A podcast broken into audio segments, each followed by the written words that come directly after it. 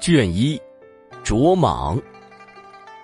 胡田村有家姓胡的兄弟二人到山上砍柴，无意中走到了深山峡谷之中，忽然遇到一条大蟒，长兄走在前头，被大蟒咬住，弟弟在后面看见了，最初惊吓的想要逃跑，见到哥哥被蟒咬住向下吞。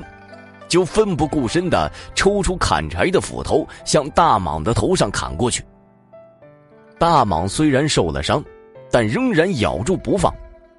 长兄的头虽说被吞了进去，幸而肩膀吞不下去。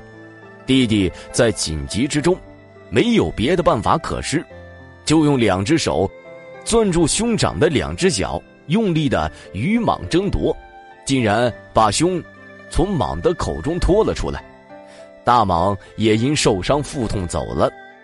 细细一看，长兄鼻子、耳朵都已经化掉了，气息奄奄，很是危险。